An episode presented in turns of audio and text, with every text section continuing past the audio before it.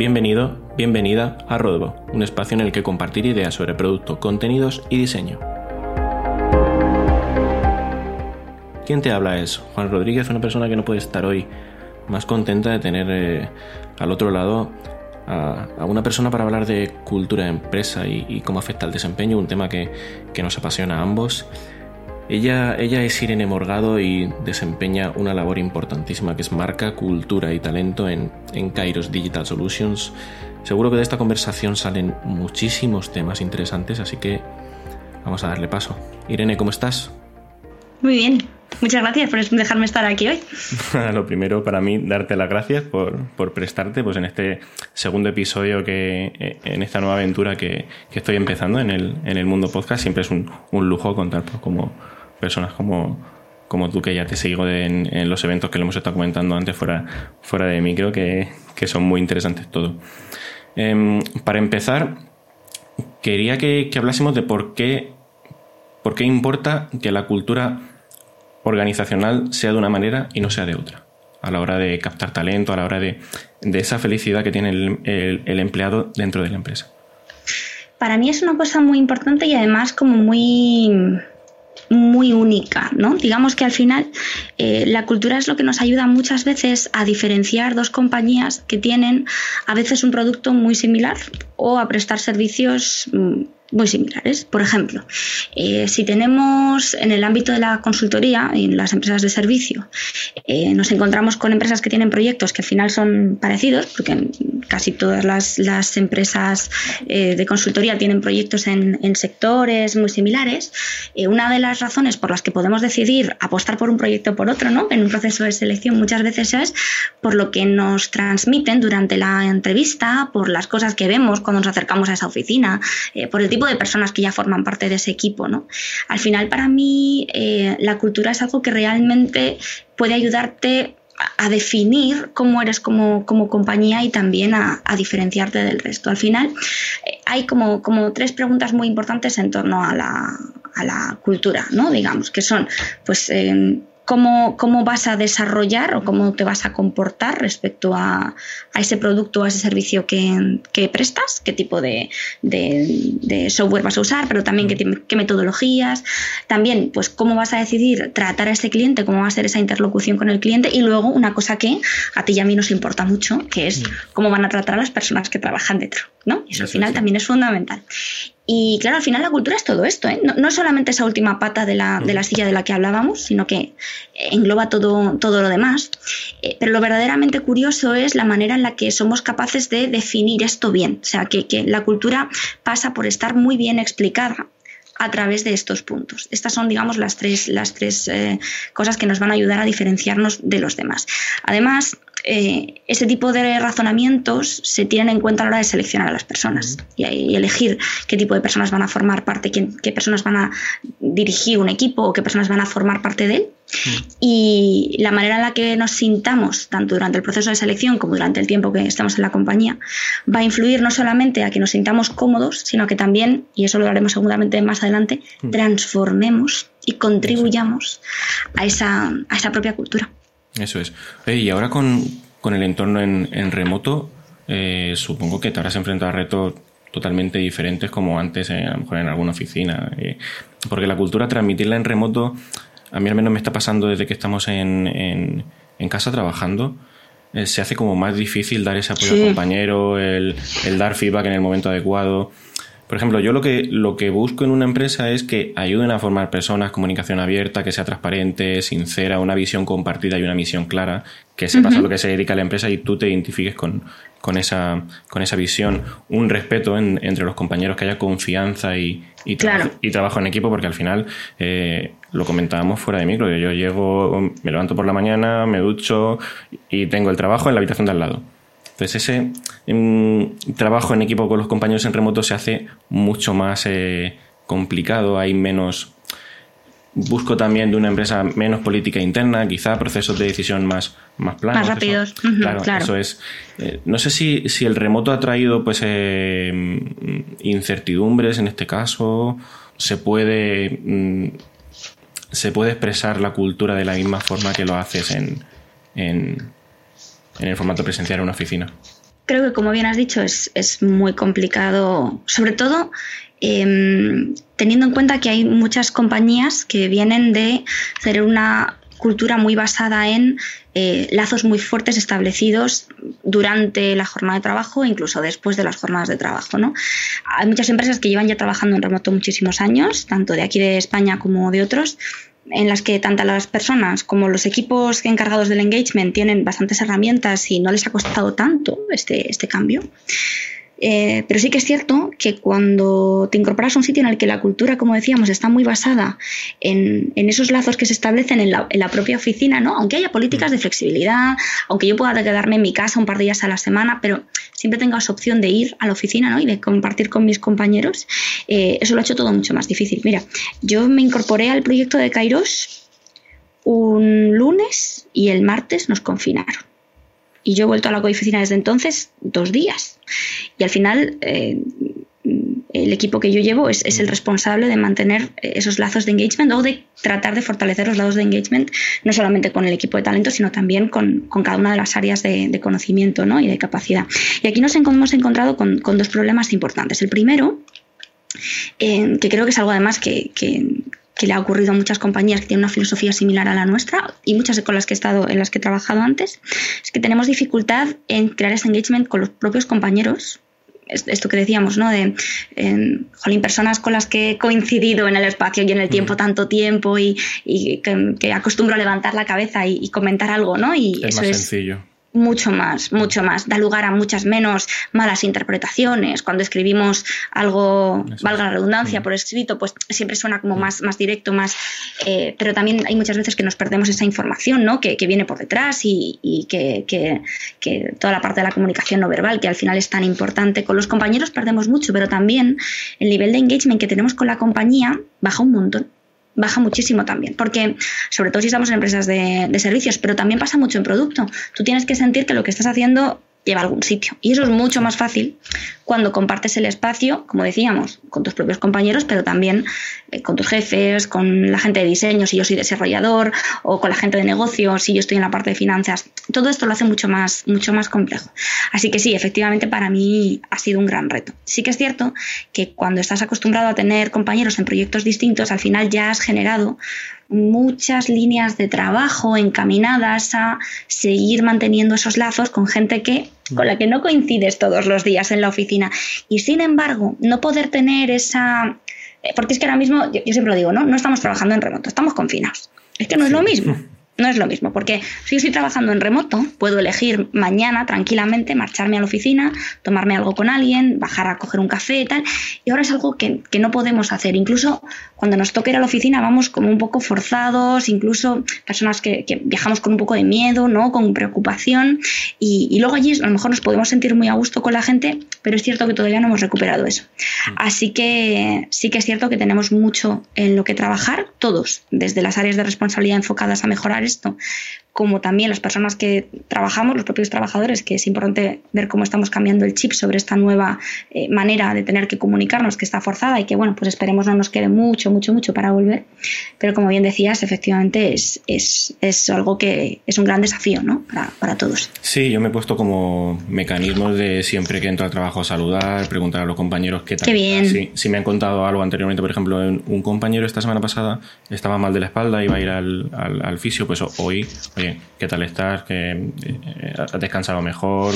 ¿Cómo te encuentras esta vez? Yo creo que mecanismos así, ir fijando como reuniones periódicas, Aunque, sean cinco minutos, pero esas pequeñas charlas de café que teníamos en, en, la oficina ahora por remoto, aunque sean cinco minutos para saludar, vienen, vienen muy bien. Un, un tema importante que, que, a mí al menos en esta cuarentena me ha preocupado ha sido el equilibrio entre vida laboral y personal porque al principio, estando, estando confinado, yo tengo una experiencia negativa, porque era, eh, al final, estabas a las nueve en casa y. porque no podías salir a ningún sitio y al final tenías que trabajar. Eso, mm, desde tu perspectiva, es, es importante, pero ¿cómo explicarías a alguien por qué es importante aun cuando se pueda volver a la oficina? O sea, ¿en qué, en qué repercute tener ese equilibrio en, desde el punto de vista positivo? Eh, hay muchas muchísimas razones. Eh, la primera de ellas, eh, más enfocada a la parte de la, de la conciliación cuando, se involucran personas ajenas, ¿vale? O sea, por ejemplo, conciliación enfocada a el cuidado de personas que están a nuestro cargo. Pueden ser hijos, pueden personas, ser personas mayores, pueden ser cualquiera de estos tipos, ¿no? Que yo creo que es cuando más surge el tema de la conciliación, aunque ya veremos que hay muchos más tipos de conciliación. Em, si tú estás trabajando y no tienes la opción de conciliar, es muy difícil que estés 100% concentrado en tu trabajo. O sea, aunque la organización lo haga desde el punto de vista más egoísta posible, yo te quiero concentrado y te quiero aquí, si estás preocupado por algo externo y sobre todo es alguien con quien tienes un lazo emocional fuerte, eh, va a ser muy difícil eh, que puedas rendir todo lo posible. Y además ya no solamente estamos hablando de rendimiento, estamos hablando de que cuando eh, estás todo el rato mirando el reloj, también tienes un nivel de compromiso menor, también los compañeros van a encontrar más difícil hacer ese approach hacia ti, mm. establecer lazos de comunicación, porque tienes la cabeza muchas veces en otra parte. ¿no? Cuando hablamos de una conciliación con nosotros mismos, como digo yo, o con nuestro gato, o con nuestra vida, o con nuestros libros, o con nuestros juegos, da igual, ¿no? Em, al final también es prácticamente igual de importante. ¿no? Eh, sabemos que eh, estamos en un momento en el que no todo el mundo vive ni en pareja, ni en familia, ni, está en esa situación. Muchos vivimos muy lejos de, nuestros padres o, de otras personas y a lo mejor no tenemos hijos, pero necesitamos, como bien decías tú, ese espacio de descanso, estemos o no estemos yendo a la oficina, porque, porque al final es lo que nos ayuda muchas veces, eh, tanto en el plano que decíamos emocional, a ser capaces de desconectar y volver a arrancar, como en el plano creativo también. Hay muchas ideas que surgen cuando yo estoy haciendo algo que me gusta o que disfruto o cuando hablo con otras personas que no son siempre las de mi propio círculo, ¿no? Eso me va a ayudar no solamente a ser más feliz y a establecer, bueno, pues un nivel de compromiso con la organización que llega hasta este punto, pero que al mismo tiempo yo voy a aprovechar para seguir formándome las cosas que me gustan o investigando o disfrutando con mis amigos y que mañana se me ocurra una idea relacionada quizá con esto. Para mí eso es algo fundamental muy importante y creo que es algo bueno para nosotros mismos y también para la organización. Todos estos recursos que te comento son muchos de los que eh, argumentamos ¿no? cuando hablamos con, una, con, una compañía, con una empresa y, tratamos de, exponer por qué es tan importante tener políticas de, bueno, pues de, apagado digital, de, desconexión, de todas estas herramientas formales e informales que nos puedan ayudar a que realmente seamos capaces de apagar el ordenador de verdad un viernes y no volver a encenderlo hasta el lunes, aunque reconozco que es difícil. Yo soy la primera que meto la pata muchas veces. Me pasa igual, pero eh, llegado a un punto, lo que, lo que sí que echaba de menos era. Eh, al principio en la oficina, al estar en un entorno grande, muy corporativo, como era mi caso, arrastraba la hora de salida mm. a la hora de, entrada, a la hora de entrada del día siguiente. Me iba pensando en los problemas que había tenido a última hora. Entonces sí que planteaba la, duda de, oye, eh, no me digas algo a las 6 de la tarde, porque a, lo mejor a las 6 de la tarde a mí me trastoca ya toda la noche y estoy pensando en eso y al final termino eh, como más quemado podría ser la palabra, o más frustrado, o más em, em, desmotivado por el trabajo que hago, porque al final es arrastro todos los problemas que tengo, me los llevo a casa y luego eso pues te puede afectar en tu vida, en pareja o... Fíjate, y además esto que dices es que es una cosa que yo, por ejemplo, he hecho muy mal mucho tiempo y de hecho todavía lo hago mal muchas veces, que es que un fin de semana se me ocurre algo y mando un correo. Eso no se debe hacer. Prográmalo para que el lunes a las ocho y media se mande el correo y así dejas a la gente en paz. que habrá muchas personas que no vean el teléfono, o habrá muchas personas que lo tengan y dicen, esta tía que me está escribiendo ahora un sábado, ¿por qué? Porque se cree guay. Pues no, simplemente se te ocurre algo y no quieres que se te olvide y, lo, prefieres contarlo eh, más adelante, pero sí que tienes toda la razón eso evita que desconectes. Y esa desconexión es tan importante y tan necesaria por lo que dices, porque al final te quedas barruntando ¿no? todo lo anterior. Y creo que es algo lo que yo misma me tengo que aplicar. Sí, sobre todo porque a lo mejor tú desde, tu punto de vista personal puedes estar pensando que, te encanta lo que haces, que sarna, que sarna con gusto no pica, pero luego al final la otra persona que está fuera no, puede tener la misma opinión y puede estar pensando, pues eh, mi trabajo es solamente eh, una forma de ganarme la vida, disfruto con ello, pero luego fuera de ello no tengo por qué eh, pues estar dedicándome a eso. Que ha pasado muchas veces con, con, los proyectos paralelos de, vale, tú eres desarrollador, tienes que tener 20 millones de proyectos paralelos, tienes que tener subido en GitHub 20 millones de ramas, pues, eh, ¿no? O tú eres, no sé, investigador, experiencia de usuario, tienes que tener millones de, de investigaciones. No, yo disfruto de mi horario laboral con lo que hago, me encanta lo que hago, pero luego prefiero disfrutar de, de mi vida. Pues, de otras cosas. Claro, con la familia para nutrirme también de esas experiencias. Es que la suma de experiencias es lo que te va a dar en, en cierto modo la creatividad. Hay una cosa también muy chula relacionada con esto que, que dices y es que mm, yo, he caído mucho, esto lo comentaba el otro día en una mesa redonda, yo, he, caído mucho en, que en procesos de selección le dábamos mucha importancia por, cultura, pero también por nuestra propia forma de, percibir a gente que efectivamente, como bien dices tú, fuera de horario, se dedicaba a seguir aprendiendo, tener esa curiosidad, seguir mejorando, llenar eh, GitHub de cuadraditos verdes, ¿no?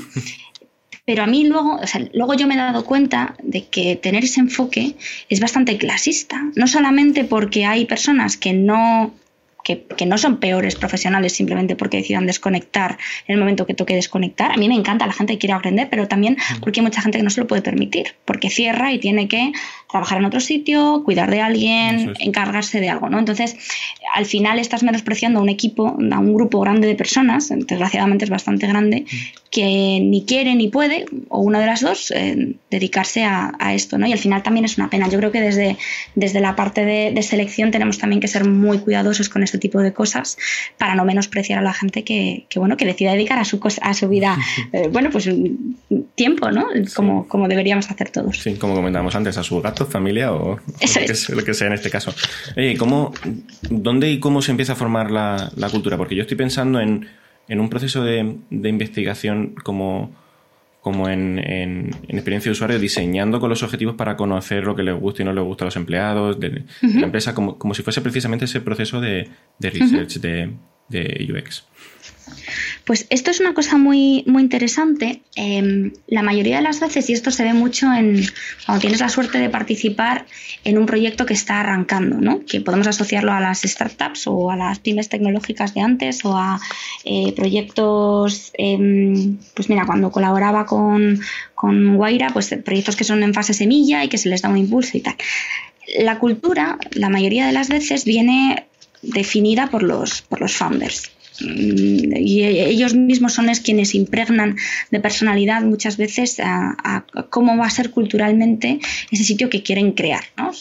Puede haber un founder, puede haber dos o tres, pero normalmente ese origen está en ese pequeño equipo que conforma y que además está responsabilizado de elegir qué personas les van a apoyar en ese camino como sabes, te imaginarás, en, las fases tempranas de, startups y de empresas eh, de tecnología, que bueno, es el, es el, sector al que me refiero más porque es en el que tengo más, más conocimiento, em, nos encontramos con que, bueno, pues que están muy involucrados en los procesos de selección, en los procesos de, promoción, en la definición de los roles y eso también impregna todo de su propia forma de ver el mundo, ¿no? Sus propias creencias, sus propios valores están ahí. Los eh, fundadores se dedican a escribir los valores y la eh, cultura y, los, digamos, esa misión y visión en esos vinilos estupendos que pones en la pared y que, y que pones en tu página web, cosa que es perfectamente normal y a partir de ahí la cultura va creciendo en base, en teoría, a esos modelos. ¿Qué ocurre? Que al final la cultura eh, no es solamente cómo es la empresa, sino también es cómo es las personas que forman parte de la empresa. Cuando eh, los, fundadores que pueden haber distinguido, haber definido, perdón, una cultura que puede ser buena o puede ser mega tóxica, ¿sabes? O sea, que, hay cultura de todo tipo. Que sea la originaria no quiere decir que sea la mejor. Sí, eh, sí dime. De hecho, es que me viene muy bien todo lo que estás contando porque yo en, un entorno corporativo como el que estaba antes, una empresa pues más de 500 empleados que tenía, al final con el grupo con el que trabajaba más, eh, más próximo, eh, teníamos como un lema que siempre solía ser eh, nosotros hacemos la empresa. Eso es. es que al final es eso. Hmm. sí, sí, sí, nos, marcábamos un, mira, siempre que nos hablemos entre nosotros vamos a intentar hacerlo así, no importa que alguien externo nos hable así, siempre nos pedimos ayuda intentamos hacer la cultura que a nosotros nos gustaría tener, porque a nosotros sí, sí obviamente no nos gusta que, nos tratasen mal, que nos pidiesen las cosas a última hora, que... claro, e intentabais no hacerlo en vuestro propio círculo. Eso sí, intentamos imponer una cultura interna dentro de la empresa que ya tenía otra cultura pues un poco más eh, tóxica o, no tenía proceso de, claro. Claro. Esto es lo que muchas veces se llaman subculturas, que son muy habituales en equipos de trabajo, en squads que trabajan de manera muy, eh, o bien muy independiente porque no tienen relación con otros, o bien porque entre ellos hay mucha conexión, independientemente de que luego la pueda ver con su, con su entorno. ¿no? Y como bien dices tú, al final la, la cultura la terminan creando las personas que podemos pensar, bueno, pues es que son las que han entrado, las han elegido los fundadores o las han... Bueno, pero a medida que la empresa crece, también se interfieren, eh, pues otras personas opinan sobre los procesos de selección y sobre otros procesos, como bien decías tú, o sobre eh, cómo nos vamos a pedir las cosas, cómo vamos a hablar los unos de los otros cuando falte, cuando falte alguien, cómo, cómo vamos a, a, solucionar un problema cuando lo tengamos, qué tipo de actitud vamos a tener ante una dificultad. Ese tipo de cosas son muy basadas en las experiencias del día a día y, como bien dices, las crean las propias personas que forman parte de la organización. Por eso, y aunque originalmente sean los fundadores o, las primeras personas que han, que han eh, bueno, pues construido la empresa y definido esos valores, todo esto va a ir modificándose y creciendo en función de las personas que incluyamos. Por eso hay mucho debate sobre si es interesante incluir equipos diversos, si tienen que ser aporte de valor, si tiene que haber un encaje cultural muy fuerte, porque al final la manera en la que enfoquemos ese tipo de crecimiento, ¿no? ese tipo de, enfoque cuando estemos contratando a, nuevos eh, bueno, pues compañeros y compañeras que van a trabajar con nosotros, es fundamental, porque son los que al final, como bien decías tú, van a construir la empresa y, ergo su cultura. Sí, de hecho ahora mismo en, Product Hackers, que es donde estoy, donde, estoy ahora, estamos en un proceso de construir los procesos y en base a los procesos también se puede, construir, se puede construir cultura. Y los procesos de cero los estamos construyendo la propia gente que está trabajando con, clientes, con lo cual es eh, estupendo para generar esa cultura entre compañeros y, ir poco a poco pues eh, eh, haciendo pues eh, que, sea sana y sea pues eh, amena entre, entre todos y que todos nos sintamos cómodos con la visión también que tiene la empresa y, trabajando por llevarla por, por llevarla lejos.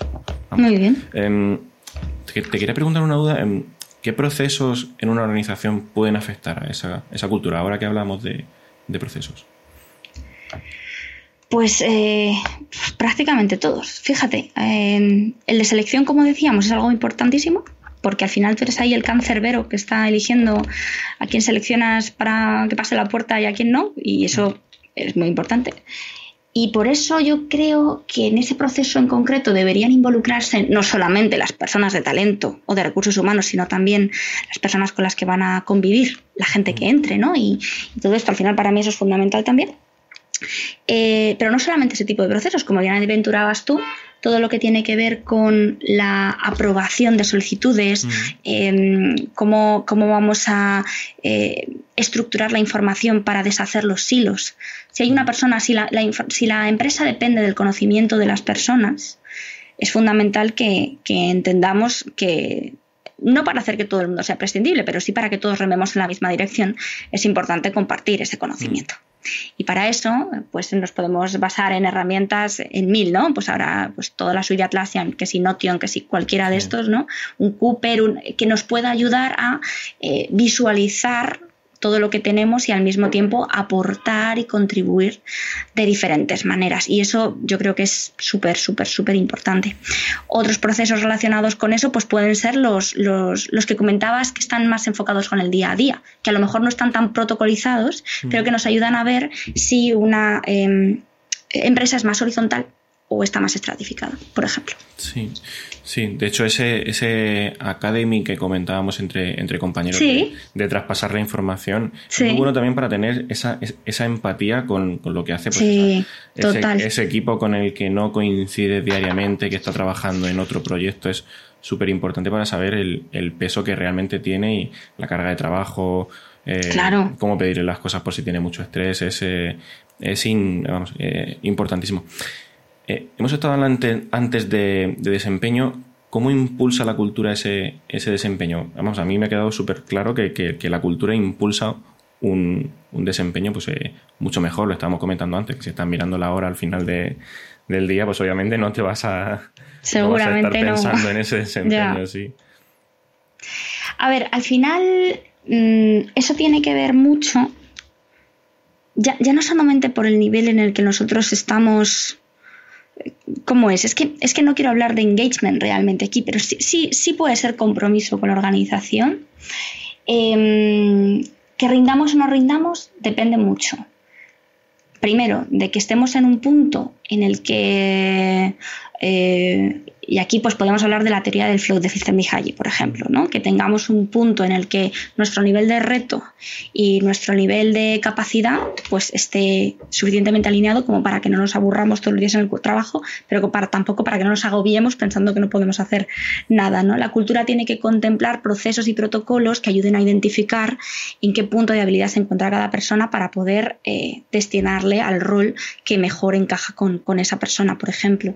Pero también es importante que que nos, que nos planteemos eh, cuáles son los comportamientos que se están penalizando y cuáles son los que se premian. Imagínate que yo siempre premio a la gente que se queda los fines de semana, que todos los días mm, hace tres horas de más y, joder, pues ¿qué, ejemplo estoy dando? Estoy el resto va a pensar que lo que espero, eh, que, esa cultura que yo estoy tratando de imponer es la del mega esfuerzo, hay que sacrificarse muchísimo por la empresa porque estamos en un momento súper complicado y tal. Y con esto estoy muchas veces penalizando en otros sentidos, que puede ocurrir incluso, em, esto creo que lo comenté en alguna charla, la manera en la que tenemos opciones de, de promocionarnos dentro de la propia empresa. ¿no?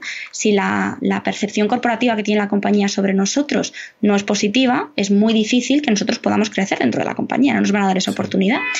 Y eso se está transmitiendo, esos mensajes se transmiten a través de la cultura si yo, por ejemplo, lo que estoy haciendo es premiar a la gente que lo que hace es pues reírse de otras personas, poner trabas, favorecer los hilos, estoy mandando un mensaje eh, que hará que la gente, bueno, pues que, que, o bien tire la toalla y sea menos productiva, obviamente, o bien decida marcharse a otro sitio porque no porque no, no encaja. Y no solamente estamos hablando de qué comportamientos penalizamos y premiamos, sino cuando decidimos prescindir de una persona, ¿cómo es esa persona?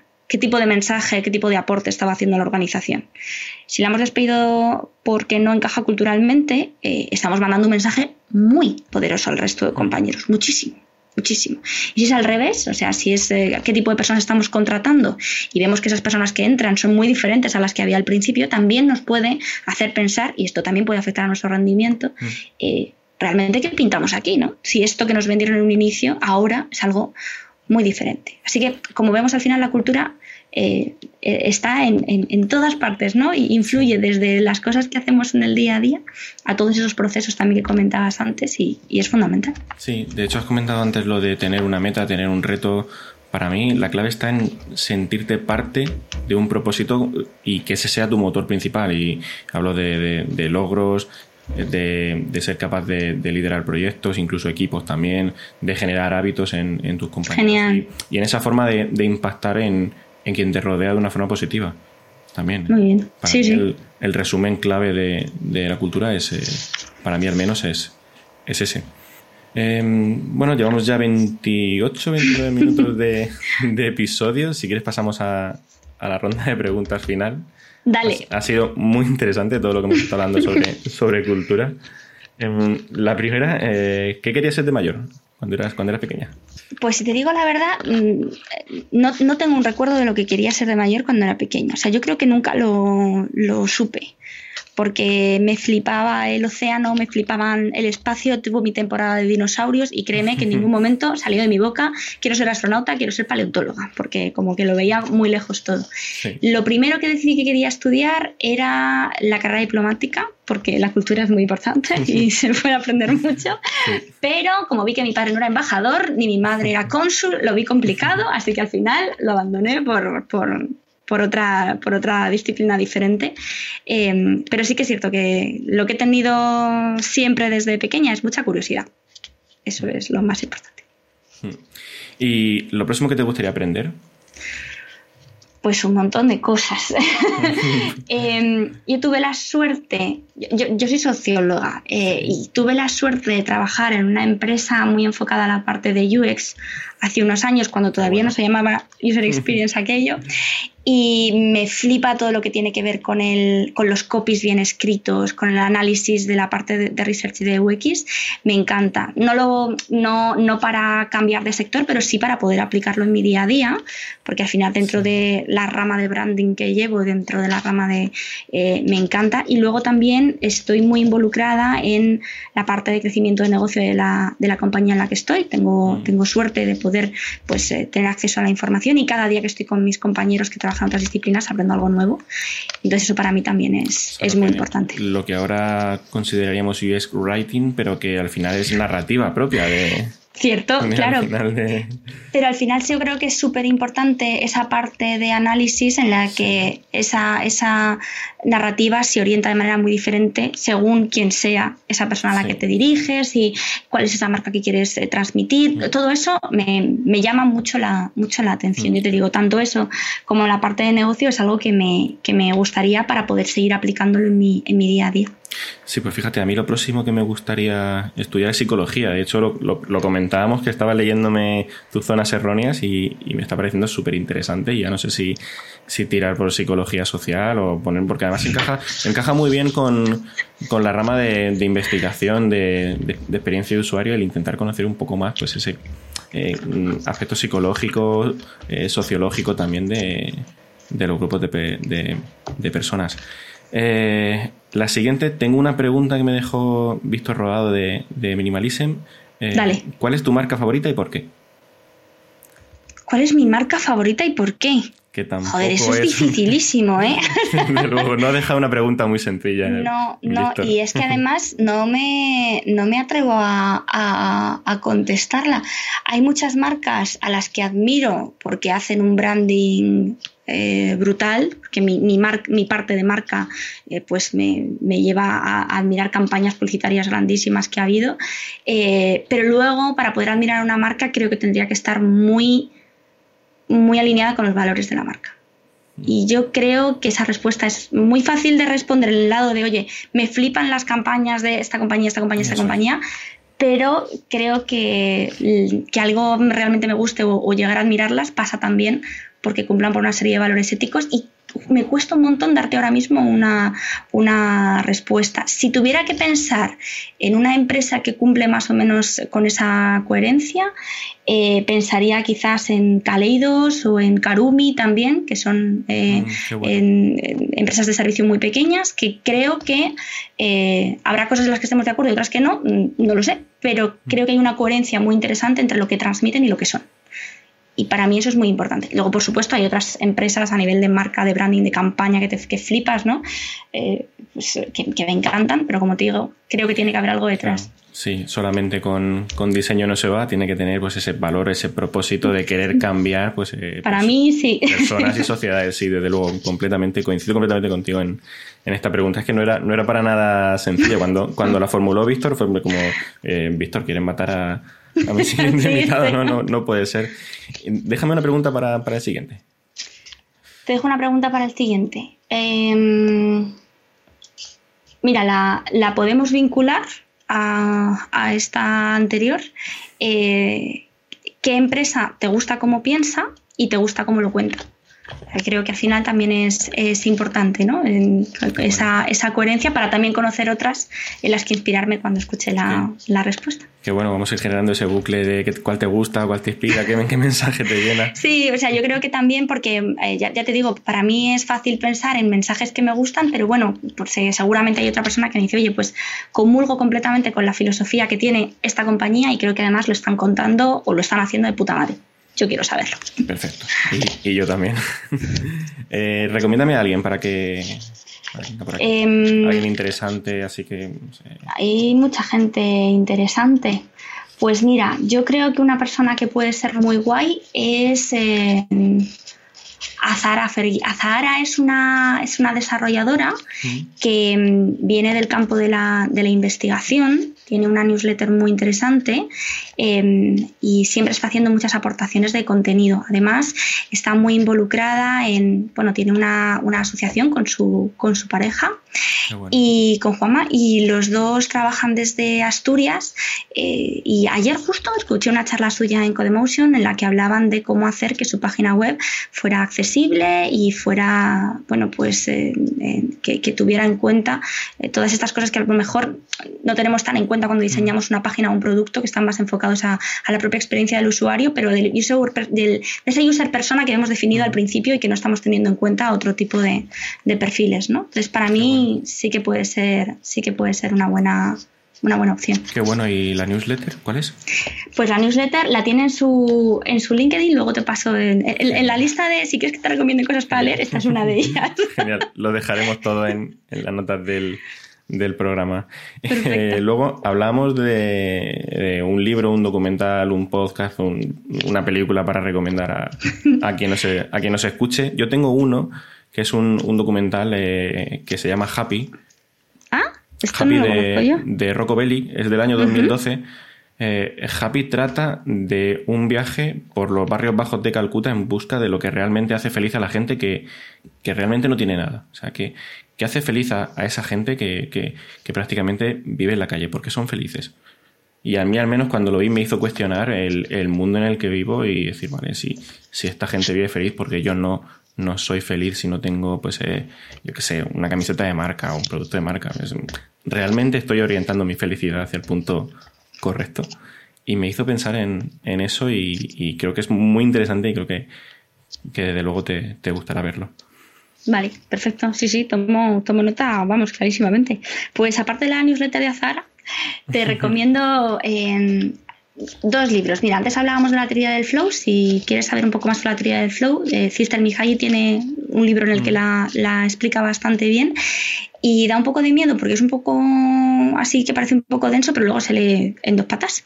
Y si te gusta la parte de psicología social, yo no soy, no soy psicóloga, soy, soy socióloga, pero sí que estoy especializada en la parte de psicología social. Y hay un libro que se llama Psicología Social, es un manual de Pearsons, de la editorial Pearsons, em, que es, es un manual como muy introductorio pero muy interesante porque tú lo ves y también es un libraco, pero lo, mejor, lo guay que tiene es que tú puedes, da, igual en qué capítulo empieces. Pues hoy voy a leer sobre los hermanos. Pues hoy voy a leer sobre el proceso de socialización secundario. Hoy voy a leer, lo puedes leer en el orden que quieres, el tema que más te interese, inmigración, movimientos sociales, riesgo de exclusión social, eh, cómo evolucionan las diferentes personas según la cultura en la que se hayan criado o en los entornos sociales en los que hayan crecido está muy relacionado también con la definición y con la creación de productos digitales, porque hay mucho de la parte de UX ahí, mm. mucho de la parte de definición de producto, pero también tiene mucho de entender ya no solamente cómo nos comportamos como individuos, sino como sociedades.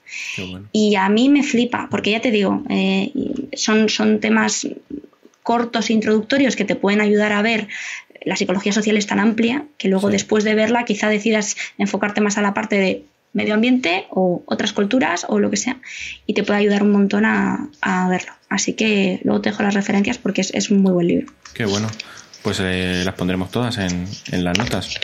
Pues eh, hasta aquí, muchas gracias y, y ya iremos, iremos, iremos hablando.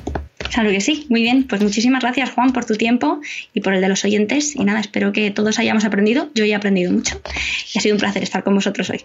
Gracias. Bueno, pues esto ha sido todo, todo por ahora.